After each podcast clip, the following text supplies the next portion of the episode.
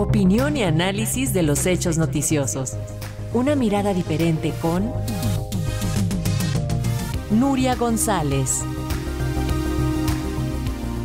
Y ayer conmemoramos en México el Día de la Madre. Acerca de esta efeméride y las diferentes maternidades, hoy nos comenta Nuria González, abogada y presidenta de la Escola. Nuria, ustedes ya festejaron también el Día de la Madre, ¿verdad? Sí, nosotros lo festejamos el primer domingo de mayo, así que cada año cae en un día diferente. Y bueno, cada vez es, bueno, sigue siendo una fiesta importante, pero bueno, cada vez es más diferente, ¿no? Porque yo creo que más que las diversas eh, eh, modos de maternidad, yo creo que la noticia en realidad es que cada vez hay menos madres, ¿no? Por lo menos a este lado del Atlántico y especialmente en España es el país de la Unión Europea con menos tasa de natalidad.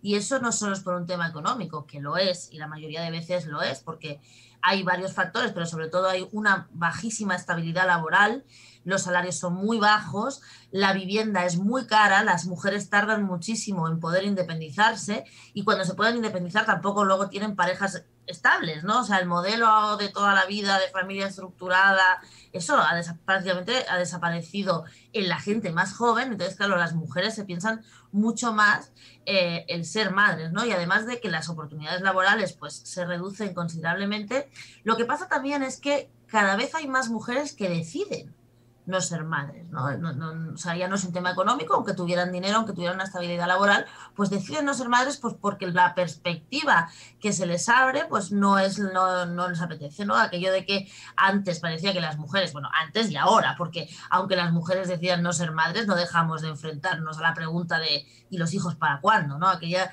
aquella idea patriarcal y androcéntrica de que las mujeres que si no tienen hijos parece que no acaban de criarse o que no acaban de estar completas, ¿no? ¿Qué vas a hacer, no? Pero la, la realidad es que cada vez más es una cuestión de decisión tomada y pensada ideológicamente mm, eh, madurada que las mujeres eh, dejan de tener hijos simplemente porque las circunstancias que se les abren pues no son las no son las más favorables para ello no tú te enfrentas lo primero que te enfrentas ya directamente es a una posible eh, bueno a una expulsión del mercado laboral, cuando a lo mejor, sobre todo las mujeres más formadas, ¿no? las que tienen unos puestos directivos, unos puestos, unas profesiones liberales, te ha costado muchísimo estudiar, te ha costado muchísimo eh, tu licenciatura, llegar a un lugar, estabilizarte, justo cae en esos años en los que se supone que debes parir, porque tampoco se, se trata de parir con 50 años, ¿no? Eh, eh, entonces, eso coincide y cada vez más, pues las mujeres no están dispuestas a apartarse de la vida pública, a tener su propia fuente de ingresos para ser madres, porque luego lo de ser madre está muy bien y, lo, y todo el mundo quiere que las mujeres tengan hijos por un tema de aguantar el sistema, pero la verdad es que el sistema no eh, premia a las madres en nada, o sea, las ayudas a la maternidad son ínfimas, las escuelas de niños, o sea, las, guarderías, los, los kinder, para que nos entendamos, son carísimos y la verdad es que una mujer que no tenga ayuda principalmente de su familia para, para criar esos hijos o de su pareja o de las dos cosas, lo tiene muy mal. Es ultra, es, suficiente, es carísimo y ni siquiera hay ayudas fiscales reales para las mujeres que tienen maternidad y ya no decirte de las mujeres que son familias monomarentales.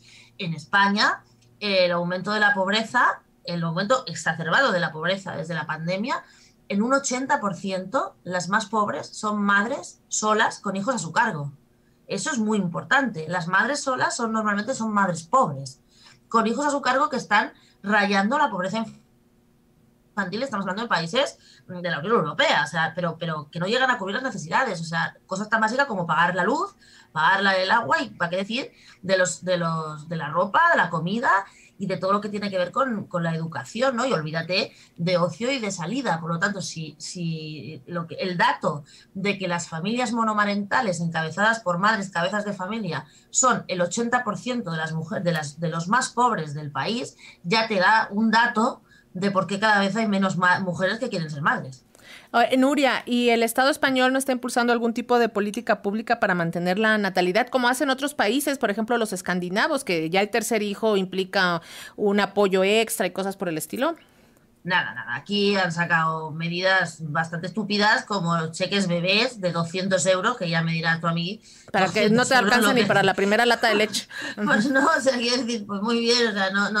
Pero realmente lo que debería de haber es, son dos tipos de medidas. Una cosa es un sistema público de apoyo por ejemplo, los kinders, ¿no? Que sean públicos, que las mujeres puedan dejar a sus hijos en las guarderías para irse a trabajar y volver la que quiera, ¿no? Y la que no quiera, la que quiera quedarse haciendo la crianza de sus hijos, pues que se le asegure un mínimo de supervivencia. Y sobre todo, obligar a las empresas a, o sea, a no reducir siempre las jornadas de las mujeres, porque sí es verdad que es voluntario, pero claro, son las mujeres las que se acaban reduciendo las jornadas para las crianzas, porque casi siempre son las mujeres las que menos ganan dentro de la pareja. Entonces, si tu pareja gana 2.000 y yo gano 1.000, pues lo normal es que la jornada me la, reduzca yo y encima acabo ganando 500. Con lo cual, la, la, maternidad lleva aparejada un empobrecimiento de las mujeres y desde el Estado no se ha hecho absolutamente ninguna política seria de maternidad. Lo más que se llegó a dar es un cheque hace mil años de 2.500 euros por hijo, pero 2.500 euros tampoco, o sea, te sirve para comprar la cuna, el carrito y poco más, ¿no? Entonces, lo que son medidas a largo plazo, ni siquiera de conciliación, o sea, de, de, poder eh, organizar tu vida y la de tus hijos, pues tampoco, porque las cuesta peleas con cada una de las mujeres, con cada una de sus empresas, para poder llevarlas a cabo. Y ya no te digo nada si no trabajas. Si no trabajas es que entras en ese 80% de pobreza estructural que tiene el país. ¿no? Y al final, ¿qué está pasando? Pues un efecto rebote, que es que las abuelas están volviendo a criar. sobre las abuelas que ya han criado a sus hijos, ahora están criando a sus nietos. Se replica, se replica. Exactamente. Entonces, ese es un trabajo que, ese es un dinero y eso habría que cuantificarlo, porque todas esas horas que las abuelas dedican a cuidar a sus nietos, que son horas que el Estado se ahorra de pagar kinders o prestaciones, eso es un trabajo que esas mujeres toda la vida han estado trabajando gratis para el Estado de una manera o de otra.